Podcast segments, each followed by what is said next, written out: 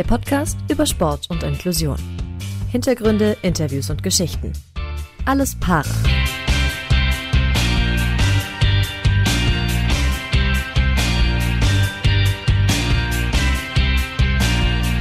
Herzlich willkommen zurück bei Alles Para Folge 8 steht an und äh, ja, wir haben kurz ein, zwei, drei, vier, fünf technische äh, Schwierigkeiten überwunden, aber jetzt sind wir äh, bereit. Philipp, äh, es geht los in die nächste Folge. Es wäre auch ein Wunder gewesen, wirklich, wenn, wenn mal nichts gewesen wäre. Es ist immer so, aber es ist auch schön. Es hält einen fit, ne? es lässt einen nochmal googeln, in die verschiedensten Foren gucken. Jetzt sind wir da. Und es lässt einen manchmal zweifeln an den eigenen Technikkompetenzen. Das natürlich nicht. Ja, eigentlich wollten wir nach äh, Finnland schalten, denn da läuft der Nordic Paraski Weltcup und unser Gast sitzt da normalerweise im Schlitten und äh, schießt auf Scheiben. Biathlon Weltcup äh, musste aber aus privaten Gründen absagen. Trotzdem hat er für uns Zeit gefunden. Hallo äh, Martin Fleig. Ja, guten Abend zusammen. Also statt Finnland äh, ist es jetzt äh, Breisgau, Freiburg. Du hattest äh, den Weltcup in Planica vor ein paar Wochen. Das war der Weltcup, der praktisch davor stattgefunden hat. Ähm, war das äh, jetzt so ein bisschen die kürzeste Saison deiner Karriere? Weil nach dem Finnland-Weltcup ist die Saison schon vorbei. Ja, genau. Also du hast ganz genau richtig gesagt. Ähm, die kürzeste Saison ever, äh, die ich jemals erlebt habe. Und äh, irgendwie hoffe ich auch, dass ich das nicht nochmal erleben muss, dass es ähm, aufgrund von so komischen Umständen wie jetzt auch den, den Virus, den wir jetzt gerade damit äh, zu tun haben, nochmal so stattfindet. Also das ist natürlich was ganz Komisches auch für mich. Bist du denn trotzdem glücklich, dass so eine, wenn es dann auch sehr kurze Saison ist, irgendwie jetzt rum ist? Oder hättest du dir gewünscht, dass es einfach noch mehr Wettkämpfe gibt und man einfach noch ein bisschen länger hinten raus äh, fahren würde sozusagen? Ich hätte mir ganz gern noch ein paar Wettkämpfe länger oder mehr gewünscht. Ähm, ja, weil der eine Weltcup jetzt in Planica auch nicht ganz äh, durchweg äh, verlaufen ist, wie ich mir das gewünscht oder vorgestellt habe. Kann man nicht ändern. Bist du denn zufrieden mit den Ergebnissen, die es bisher für dich gab? Du warst ja in Planica jetzt Zweiter. Ja, also ich hab, ähm, bin ja mit dem Plan hingefahren nach Planica, um ähm, möglichst viele Wettkämpfe dort äh, zu bestreiten. Und äh, im Endeffekt, jetzt wo es vorbei ist, habe ich alle Wettkämpfe bestritten, ähm, alle sechs Wettkämpfe. Ähm, und rückwir rückwirkend betrachtet äh, bin ich schon, muss ich auch zufrieden sein äh, mit den Ergebnissen, weil auch die Strecke, die Streck das Streckenprofil dort äh, war nicht ganz meins, sage ich jetzt mal. Das war nicht äh, unbedingt im, zu meinem Vorteil. Ähm, und dann mit dem einen Podestplatz äh, im Biathlon über die Mitteldistanz, ähm, der hat es sozusagen noch ein bisschen rausgerissen und äh, damit kann ich dann auch wirklich zufrieden sein im Endeffekt, finde ich. Ja. Dann mal kurz für uns Biathlon-Laien. Welche Distanzen äh, bist du gefahren? Also da gibt es drei verschiedene Distanzen. Das eine ist der Biathlon Sprint oder Kurzdistanz. Das, also eigentlich heißt Sprint. Ähm, das sind sechs Kilometer und dann gibt es die Biathlon Mitteldistanz, das sind 10 Kilometer und die Biathlon Langdistanz sind 12,5 Kilometer. Und ich habe halt alle drei ähm, noch zu den Langlaufwettbewerben, die noch auch noch stattgefunden haben, ähm, alle drei bestritten. Und warum ist Planica jetzt nicht so deine Strecke gewesen? Du hast gesagt, ist es, war jetzt vom Terrain nicht so deins? Ist es zu hügelig dann oder wie muss man sich das vorstellen? Im Gegenteil, also mir waren die Strecken dort einfach ein bisschen zu leicht, ähm, was das Profil angeht. Also ich habe es ganz gern und da kann ich auch am besten meine, meine Vorteile ähm, ausspielen, wenn es halt mal so richtig bergauf geht, wenn man mal so richtig ähm, eine Bergaufpassage hat und dann auch wieder eine Abfahrt, wenn man, wenn man so ein bisschen, ja, wie soll ich sagen, eine Abwechslung drin hat und die Strecken dort in Planica waren halt eher einfach, also sprich relativ flach oder ja, sehr flach. Ähm, aber dafür mit vielen, vielen ähm, Richtungswechseln und äh, engen Kurven. Und da genau an diesen Stellen habe ich halt äh, noch meine größten Defizite. Ähm, und deswegen waren vielleicht auch, äh, ja, muss ich zufrieden sein mit den Ergebnissen, wobei sie natürlich nicht äh, ganz meinen Ansprüchen ähm, gerecht werden konnten, wurden, beziehungsweise wurden, ja, genau. Und ähm, deswegen äh, kann man eigentlich sagen, dass ich, dass ich bei schweren Strecken schon einfach äh, mehr Vorteile habe. Bevor wir weiter so ein bisschen eingehen auf äh, den Biathlon an sich, weil wir da jetzt nicht, dass unsere das ist nicht unsere Kernsportart, würde ich es mal nennen. äh, und haben da sicherlich noch mal äh, ein, zwei Nachfragen. Noch mal kurz ähm, zu dir, weil du ja in einem Schlitten sitzt, so nennt Ja, man das. Genau. Ähm, und du hast seit Geburt einen Gendefekt, äh, deswegen sitzt du in einem Schlitten, und zwar Spina bifida hydrocephalus. Ist das richtig ausgesprochen? Ja, das ist korrekt ausgesprochen, ja. Ah, gut trainiert. Und Philipp, du äh, hast viel geübt. das hat sich gelohnt. Äh, das ist, das ist mal ganz, ganz laienhaft, teilweise, eine teilweise unterbrochene Wirbelsäule mit gekappten Nervenbahnen. Ähm, vielleicht kannst du das noch mal kurz so ein bisschen umreißen und vor allen Dingen auch, wie sich das dann äußert und was das bedeutet oder was es für dich im Alltag bedeutet. Ja, da ist einfach, man kann sich das vorstellen, ähm, die Wirbelsäule unterbrochen an einer Stelle, bei mir relativ weit unten im Lendenwirbelbereich.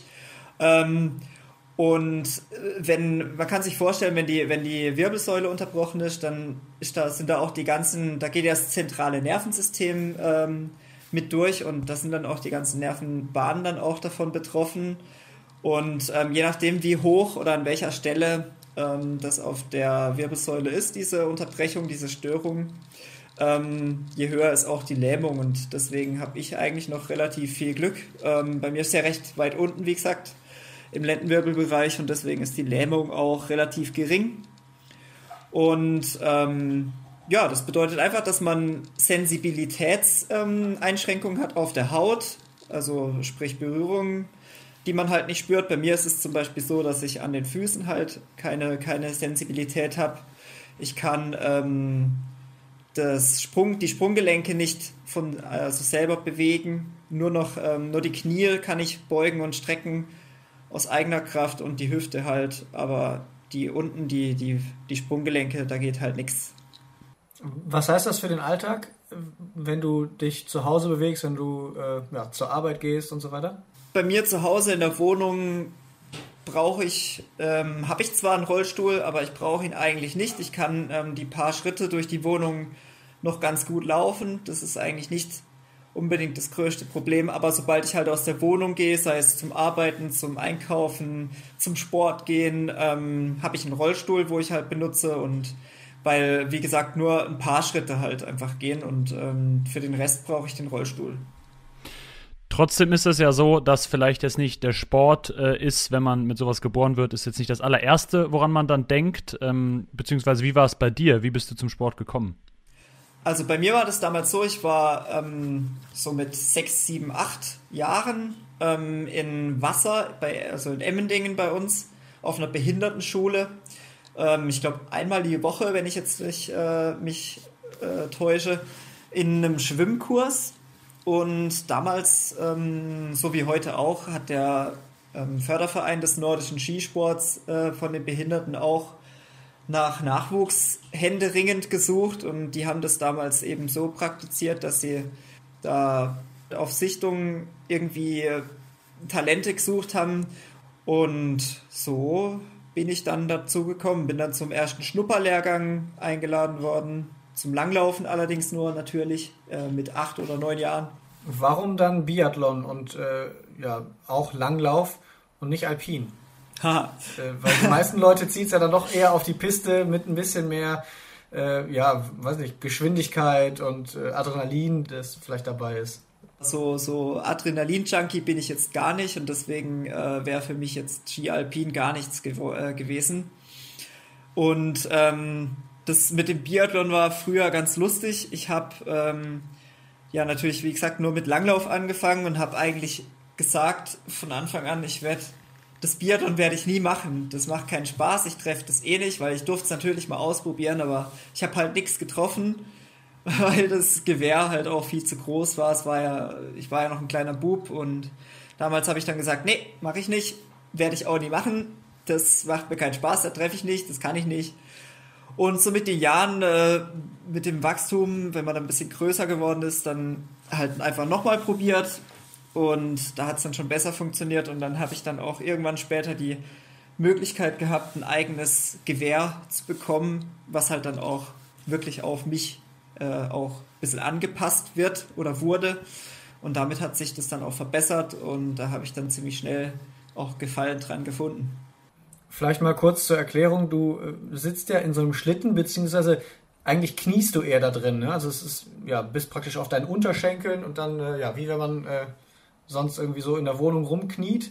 Und unten dran sind praktisch zwei Skier einfach drunter geschnallt oder der Schlitten da drauf gesetzt. Gibt es sonst noch Unterschiede, sage ich mal, zum klassischen Biathlon, was äh, man so aus dem Fernsehen kennt? Ja, also definitiv. Es gibt noch einige Unterschiede. Die Biathleten, die man aus dem Fernsehen kennt, ähm, die schießen mit einem Kleinkalibergewehr auf die Scheiben, die 50 ähm, Meter entfernt sind. Und ähm, wir haben ein Luftgewehr und schießen damit auf Scheiben, die 10 Meter entfernt sind.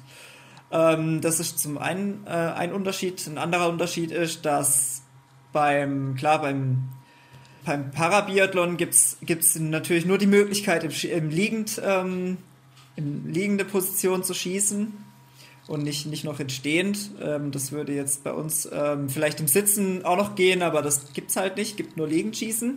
Genau das äh, hätten wir nämlich gleich auch noch fragen wollen. Also warum gibt es das denn nicht? Weil äh, ich meine, stehen schießen stelle ich mir auch schwierig vor. Warum dann nicht auch äh, sitzen schießen sozusagen? Ja, ich glaube, das Regelwerk, soweit ich weiß, gibt sogar her, dass man ähm, auch sitzen bleiben darf und sich gar nicht hinlegen müsste zum ähm, Schießen. Aber ich habe das mal ausprobiert und ähm, von Anfang an habe ich eigentlich das Liegen gelernt, weil das halt das Konventionelle ist und hab, bin dann nicht nochmal umgestiegen, weil das ist natürlich dann auch wieder ein Ler Lernprozess und das war mir dann irgendwie ein bisschen zu blöd, das nochmal neu zu lernen. Aber warum ist denn das Kaliber ein anderes und äh, die Entfernung? Also das ist eine ganz gute Frage. Ähm, das legt ja das ähm, Internationale Paralympische Komitee fest, äh, was da so für Regularien herrschen. Und ähm, da, es gab auch schon Testrennen, wo wir, wo wir im Weltcup tatsächlich mit Kleinkaliber schießen sollten. Im Wettkampf. Also es ist ein schwieriges Thema. Ich glaube, die Bereitschaft wäre oder ist nur teilweise da da das äh, auf Kleinkaliber zu ändern. Finde ich aber schon ganz interessant, vor allen Dingen auch das mit der Weite. Ich habe da jetzt noch gedacht, äh, ein Grund könnte sein, ähm, bei den Menschen mit einer Sehbeeinträchtigung oder Blinden, die schießen ja mit einem Hörsignal, dass man da vielleicht, dass das näher sein muss, weil das sonst viel schwieriger ist, auf 50 Meter zu schießen als auf 10.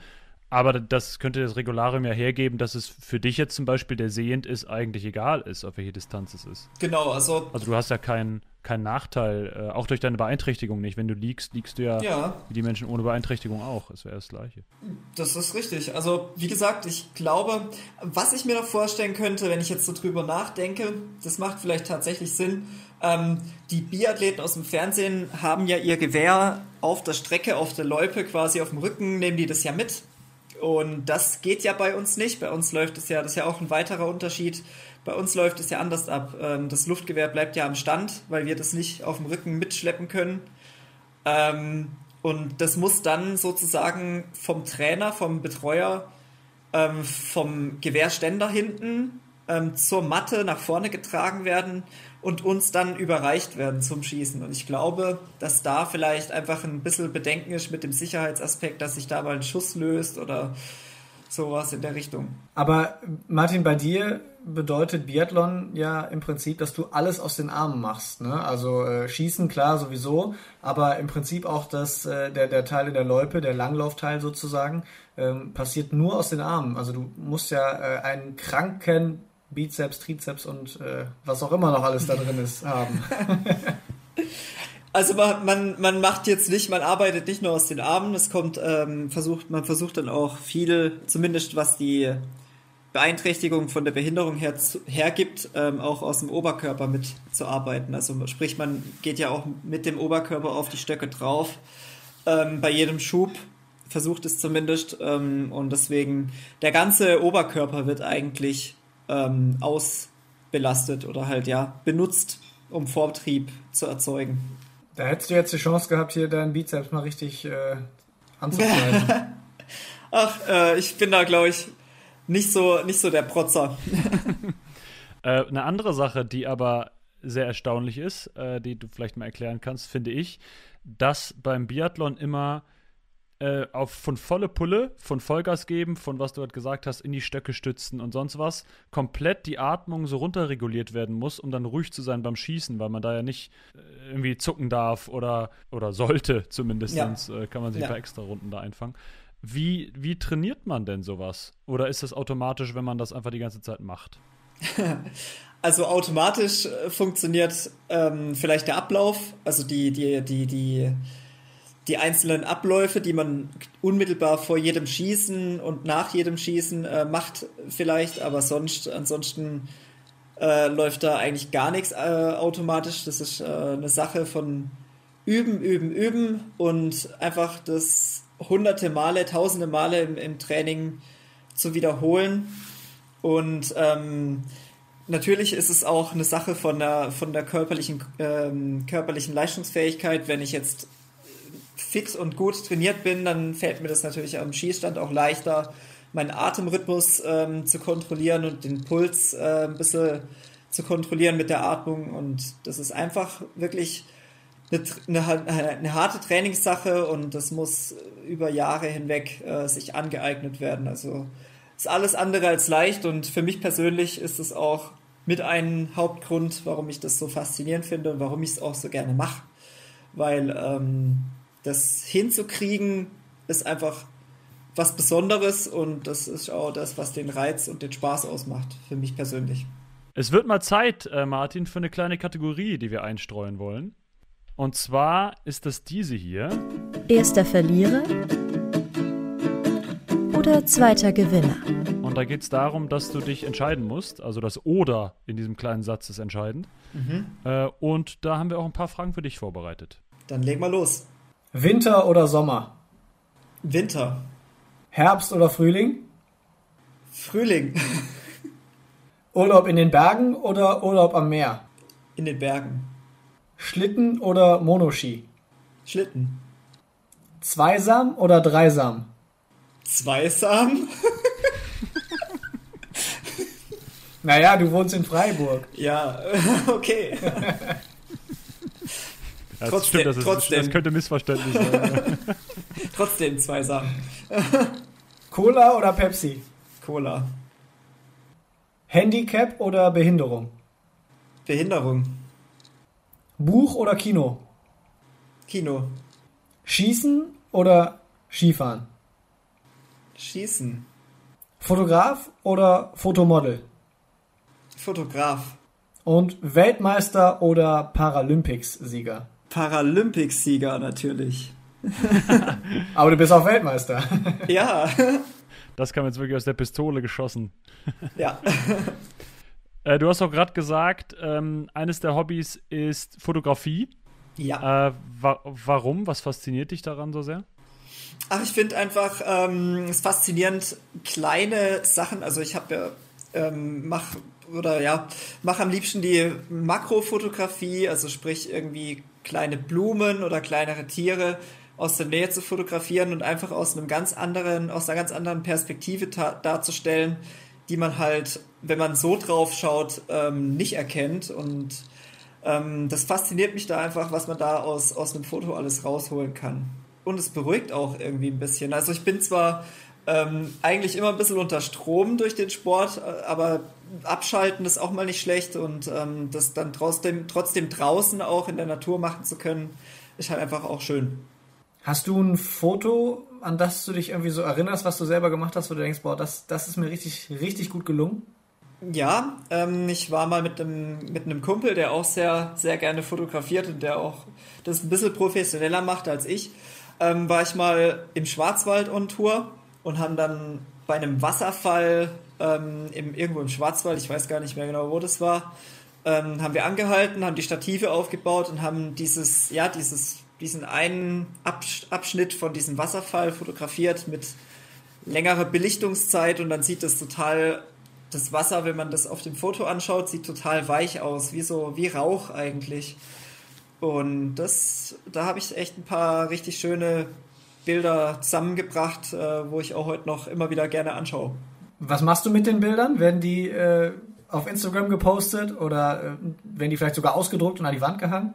Ja, ich habe ein paar habe ich tatsächlich ausgedruckt, äh, jetzt noch nicht aufgehängt, aber das könnte man natürlich machen noch und ähm, ja, auf den sozialen Netzwerken habe ich äh, dann schon auch äh, vieles, vieles von diesen Sachen auch gepostet, ja.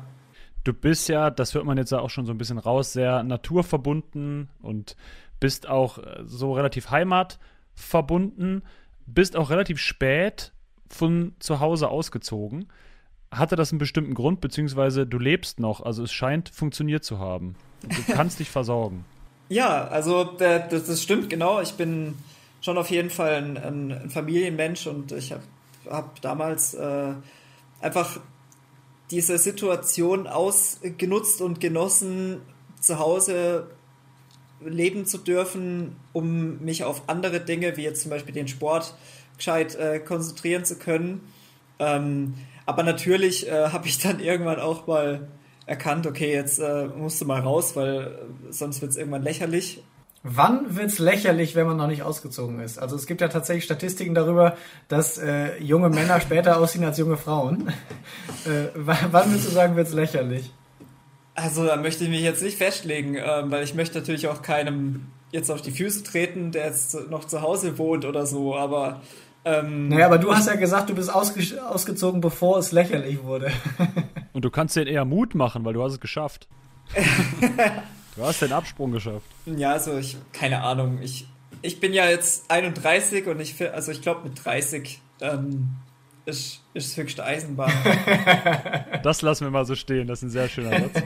Äh, deine Eltern sind ja nicht nur Förderer jetzt bei dir zu Hause gewesen, wenn es um Wäsche waschen oder Verpflegen geht, sondern sind das ja auch, wenn es um deine Karriere äh, so ein bisschen geht. Und ähm, ich weiß gar nicht, ob wir das jetzt sagen dürfen, aber betreiben ja auch die Website und tatsächlich haben wir unter äh, dem Kontakt da eigentlich dich erst erreicht, weil dein Vater ans Telefon gegangen ist. Also okay. das zeigt ja auch, dass es doch sehr ein familiäres Umfeld ist und sehr klein ist und so.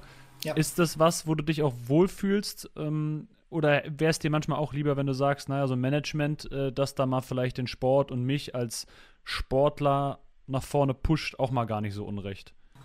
Ja, ich denke, es wäre bestimmt eine coole Sache, aber ich ähm, würde jetzt nicht oder ich bestehe jetzt nicht, nicht darauf, irgendwie Management mir anschaffen zu wollen. Aber klar, es würde vielleicht auch äh, einiges verbessern, vielleicht sogar. Wer weiß, ja. Ich bin mir da nicht so, ich habe jetzt äh, über, über so Sachen noch nicht so wirklich drüber nachgedacht, aber vielleicht könnte es schon das ein oder andere ja, vorwärts bringen, sage ich mal.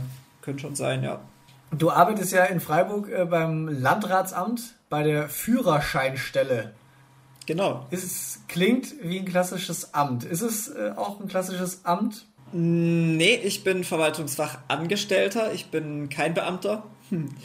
Ähm, und ich würde meinen Arbeitgeber ganz sicher nicht als klassisches Amt bezeichnen. Ähm, allein schon vor dem Hintergrund, dass sie die Sportförderung so durchsetzen und mich da eingestellt haben und äh, da so unterstützen in dem, was ich mache.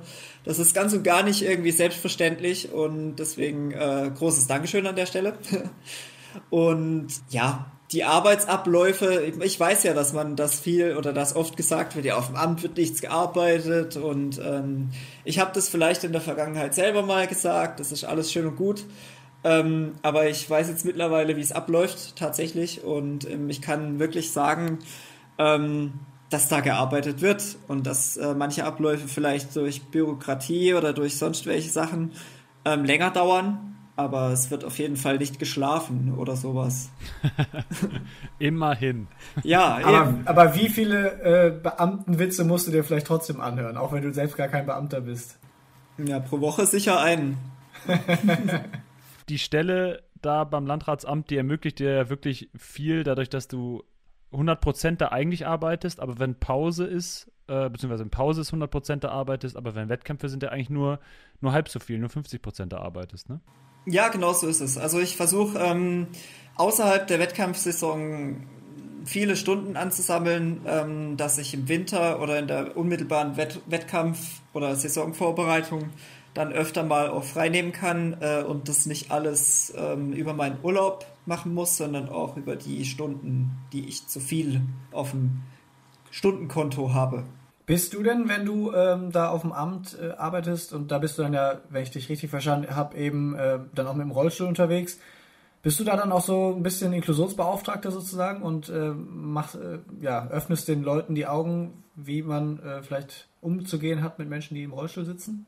Ja, das hoffe ich zumindest, dass ich das äh, ein bisschen erreichen kann, dass ich äh, den Leuten zeigen kann, ähm, dass man vor Menschen mit Behinderung nicht gleich zurückstrecken muss und Berührungsängste haben muss. Ähm, klar, ein bisschen sensibel sollte man vielleicht sein, aber oder ja, ein bisschen vorsichtiger mit dem Umgang vielleicht am Anfang, aber ich hoffe eben, wie gesagt, schon, dass ich zeigen kann, dass man ja doch trotzdem ein ganz normaler Mensch ist.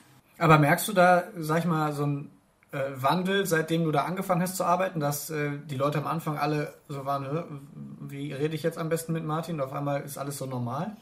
Nö, also ich hab, muss ehrlich sagen, auf mich persönlich haben jetzt die Menschen eigentlich eher selten ähm, verunsichert oder sowas äh, reagiert. Ich äh, weiß nicht, vielleicht liegt es auch an meiner Person. ich war, bin mir jetzt nicht so sicher, aber ähm, meiner Erfahrung nach, äh, also ich habe jetzt nicht unbedingt Probleme mit äh, neuen Kontakten oder irgendwie mit dem Umgang, dass ich, dass ich merke, hoppla, der ist ja ganz verunsichert oder weiß jetzt gar nicht, wie er damit umgehen soll.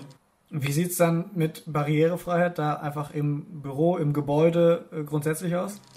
Ähm, Im Prinzip sehr gut. Ähm, das Einzige, was vielleicht nicht so ganz so cool ist, muss ich ehrlich sagen, ähm, die Kantine ist leider nicht barrierefrei erreichbar. Das heißt, du hungerst. Ja, genau. Nein, ähm, ich ähm, habe ja Arbeitskollegen, sehr nette Arbeitskollegen, die mir dann auch äh, da zur Hand gehen und ähm, das ist eigentlich kein Problem jetzt für mich, das ähm, umzusetzen. Ähm, aber ansonsten ist es äh, kein Problem, ansonsten gibt es keine großen Hindernisse oder sowas. Äh, ich kriege schon täglich äh, das Essen, das ich brauche. Wir haben eine zweite Kategorie natürlich am Start, unser zweites äh, kleines Spielchen. Talking Tacheles. Und da stellen wir gerne mal Fragen, ja, die man sich jetzt nicht so beim ersten Mal irgendwo äh, in der Kneipe vielleicht stellen würde, wenn man sich gerade kennengelernt hat oder wie auch immer. Hast du, haben alle Biathleten und Biathletinnen so ein kleines Waffenfable? ähm, ein Waffen. Eben hast du auch äh, für Waffe plädiert. Nee, für Schießen anstatt Skifahren, sowas. Ja. Ja, das liegt aber daran, dass ich äh, die Geschwindigkeit beim Skifahren nicht mag. Dann also. lieber das Schießen. ähm, also weiß ich jetzt nicht, ob man das pauschal sagen kann. Ich habe jedenfalls keinen Waffenfable. also für dich ist es auch egal, ob es äh, das Luftgewehr ist oder das Kleinkaliber. Ja. Weil du hattest ja, äh, hattest ja gesagt, die ähm, Biathleten ohne Einschränkung, dass die eben alle einen Waffenschein brauchen. Das spricht ja eigentlich schon dafür, dass die ja eine gewisse Nähe zum äh, Schießsport an sich haben. Ne? Also das ist wohl ja, richtig. Ja. Man fängt ja wahrscheinlich nicht mit Biathlon an und überlegt sich, okay, jetzt muss ich noch einen Waffenschein machen. nee, klar, das ist natürlich klar irgendwo, aber äh, man muss auch sehen, dass die Top-Athleten ähm, hierzulande dann auch oft bei der Bundespolizei sind oder beim Zoll oder sowas und dann musst du eh äh, eine Ausbildung machen im Schießen und deswegen liegt es dann schon fast ein bisschen nahe. Doping ist immer ein Riesenthema äh, im Sport. Ähm, glaubst du, dass da in deiner Sportart oder in deinen Gegnern, äh, dass, dass da alles mit rechten Dingen zugeht? Oder zweifelst du da teilweise? Also, äh, ich würde mir jetzt auf keinen Fall das Recht rausnehmen, irgendwie irgendjemanden zu beschuldigen. Ähm, ich glaube, dass da im Moment alles mit rechten Dingen zugeht ähm, in meiner Sportart. Ähm, allerdings, was die Vergangenheit angeht, äh, ja, Thema Sochi, Paralympics und Olympische Spiele, gibt es natürlich leider Beweise und ziemlich, ziemlich eindeutige Beweise, dass es leider nicht so gut gelaufen ist. Ähm, ist natürlich traurig, klar. Aber im Moment aktuell würde ich, würde ich auf keinen Fall irgendwie irgendwelche Verdächtigungen anstellen oder irgendwelche Aussagen treffen, von wegen, da läuft irgendwas nicht richtig. Aber hast du vielleicht trotzdem mal hier und da irgendwie ein komisches Gefühl gehabt? Vielleicht auch nicht jetzt in den letzten ein, zwei Jahren, sondern vielleicht vor fünf, sechs Jahren, als das ganze Thema noch viel präsenter war, weil man muss ja schon sagen, damals hat es eben die äh, Russen in erster Linie betroffen. Es war ja der Dopingskandal rund um Russland. Und wenn man dann mit russischen Athleten an der Startlinie steht, also geht einem da nicht trotzdem mal sowas durch den Kopf? Ja, also durch den Kopf. Ohne da jetzt eine einzelne Person äh, wirklich beschuldigen zu wollen oder zu vermuten, dass diese Person sich jetzt was gespritzt hat. Klar denkt man darüber nach. Ähm, ich habe mir dann damals auch so meine Gedanken gemacht, okay, die, die Nichtbehinderten, da, da ist es rausgekommen, dass es da ziemlich derbe Sachen äh, gab, die da abgelaufen sind. Und dann fragt man sich natürlich schon auch mal, äh, ist das ein Behindertensport auch so, so heftig? Äh, wird da auch so, so betrogen und belogen? Ähm, ja, aber wie gesagt, aktuell äh, eher nicht. Oder würde ich, würde ich, würde ich diese Gedanken, oder habe ich diese Gedanken nicht? Wir springen mal so ein bisschen äh, Richtung Zukunft. Du bist ja Titelverteidiger für die kommenden Paralympischen Spiele in Peking. Mhm. Richtig. Hat die Pandemie da schon Einfluss gehabt auf dein Training bisher? Es ist ja ein Jahr, Vier-Jahres-Zyklus und wenn die einen Paralympics um sind und man noch, sag ich mal, im Saft steht, nein, aber halt noch das richtige Alter hat und, und noch äh, Bock dazu, dann, dann bereitet man sich ja wieder vier Jahre vor. Also die Vorbereitung fängt eigentlich da schon an.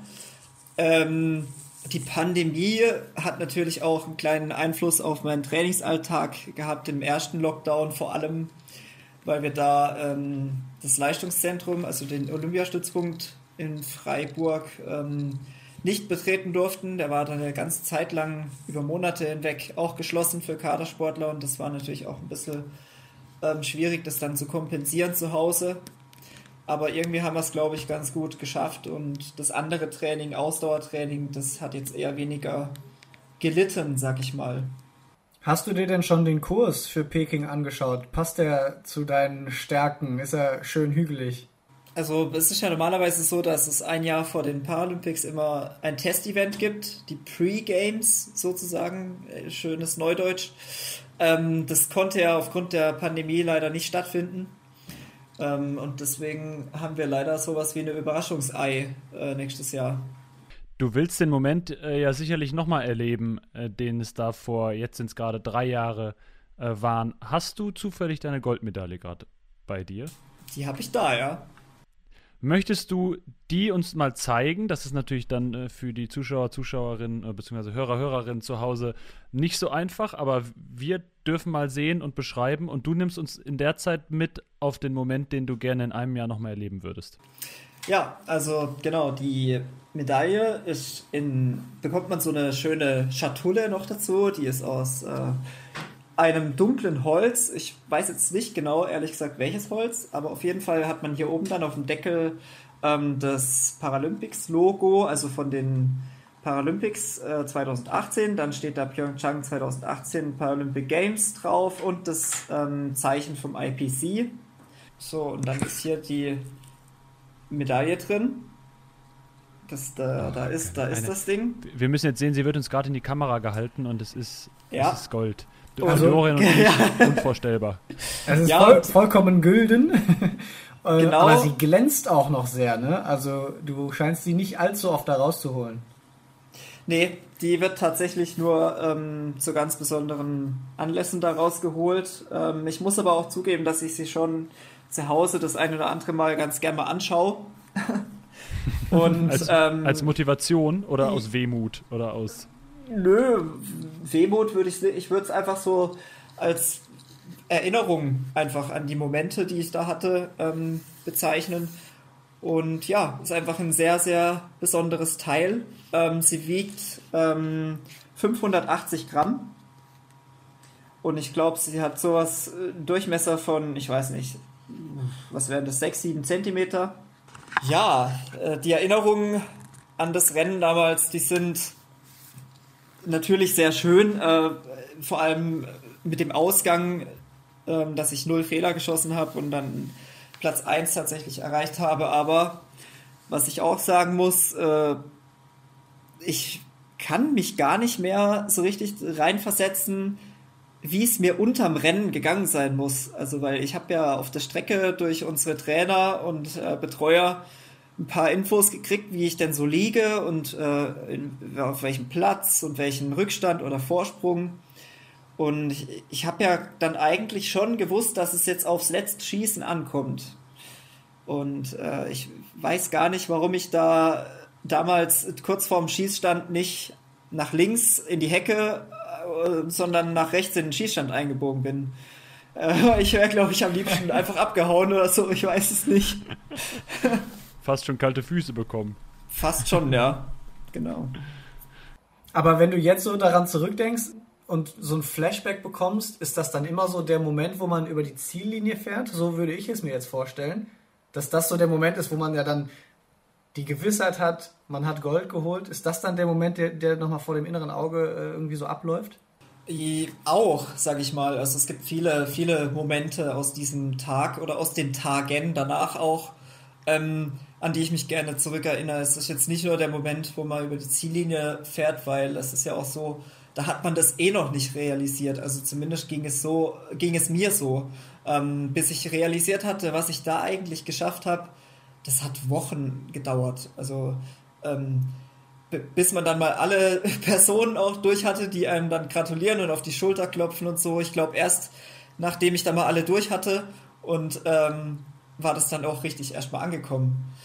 Da folgten ja auch noch Ehrungen. Äh, es war ja dann, da ging es ja erst quasi richtig los, dass dann gab es noch von der Bundesrepublik der silberne Lorbeerblatt, Parasportler des Jahres und so weiter und so fort. Ja. Sind das dann Auszeichnungen, die dir auch viel bedeuten? Oder ist es einfach, holst du das Lorbeerblatt auch mal raus?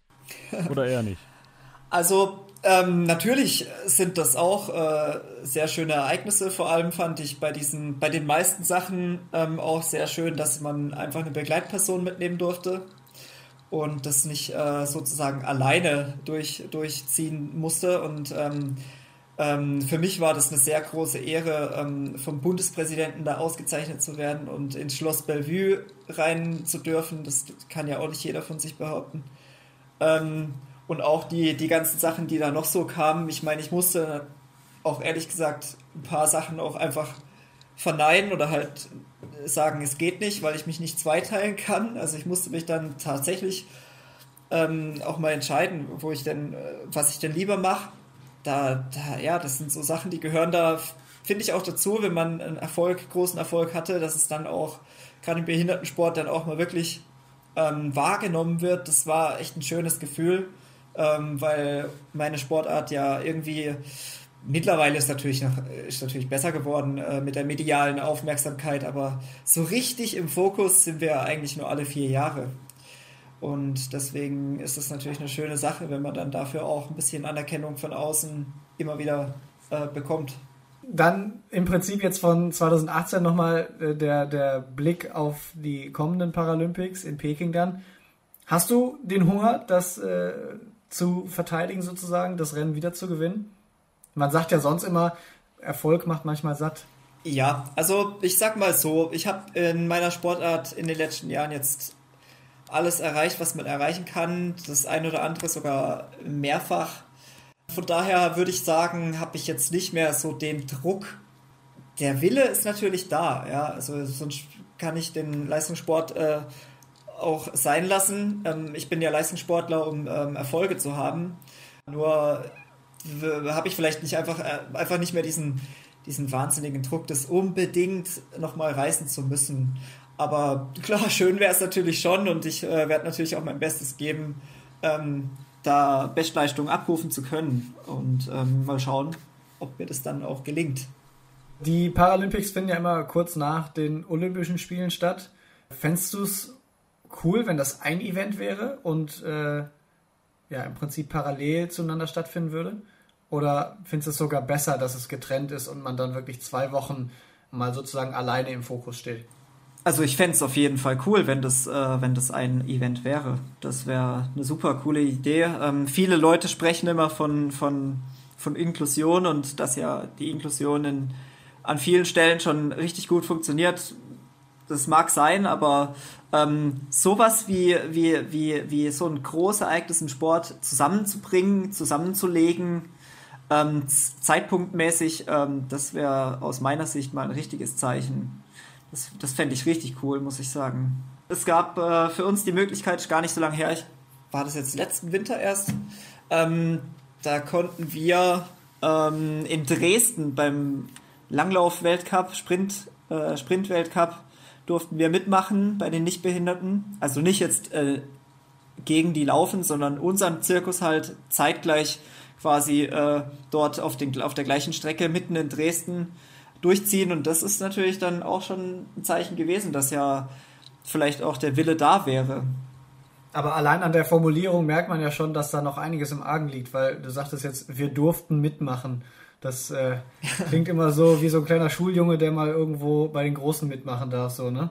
Eigentlich liegt es ja da schon fast im Argen. Ja, da hast du ganz recht. Ähm, da gibt es noch einiges zum Tun, glaube ich, und äh, ähm, deswegen habe ich auch diese Formulierung genauso gewählt. okay, bewusst.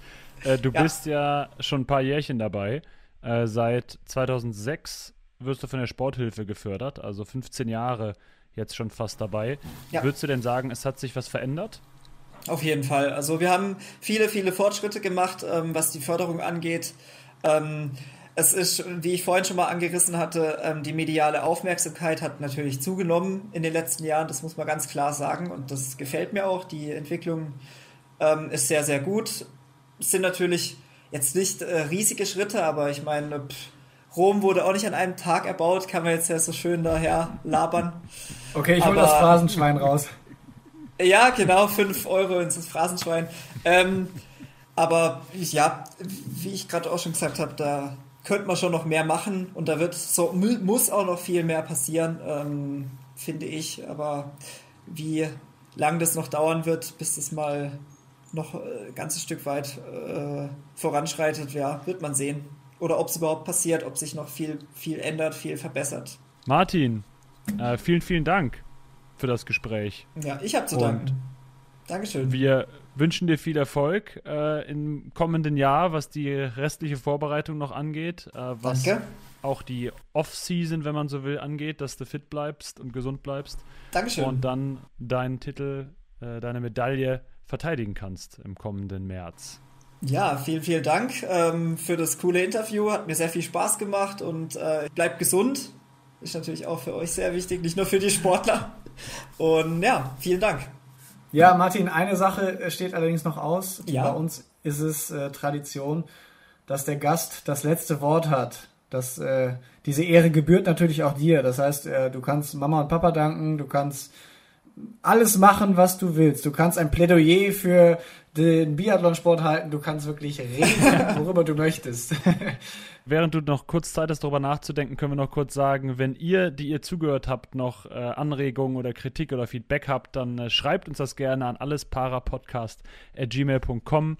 Guckt mal auf die sozialen Netzwerke, ähm, Facebook, Instagram, da sind wir auch unter allespara zu finden und könnt da gerne äh, uns ja, folgen, Bilder liken, kommentieren. Tobt euch aus. So, Dorian. Wir sind am Ende. Wir sind durch. Martin, the stage is yours. Ja, cool. Das finde ich natürlich gut, dass ihr mir da nochmal die Möglichkeit gibt, gibt äh, da was loszuwerden.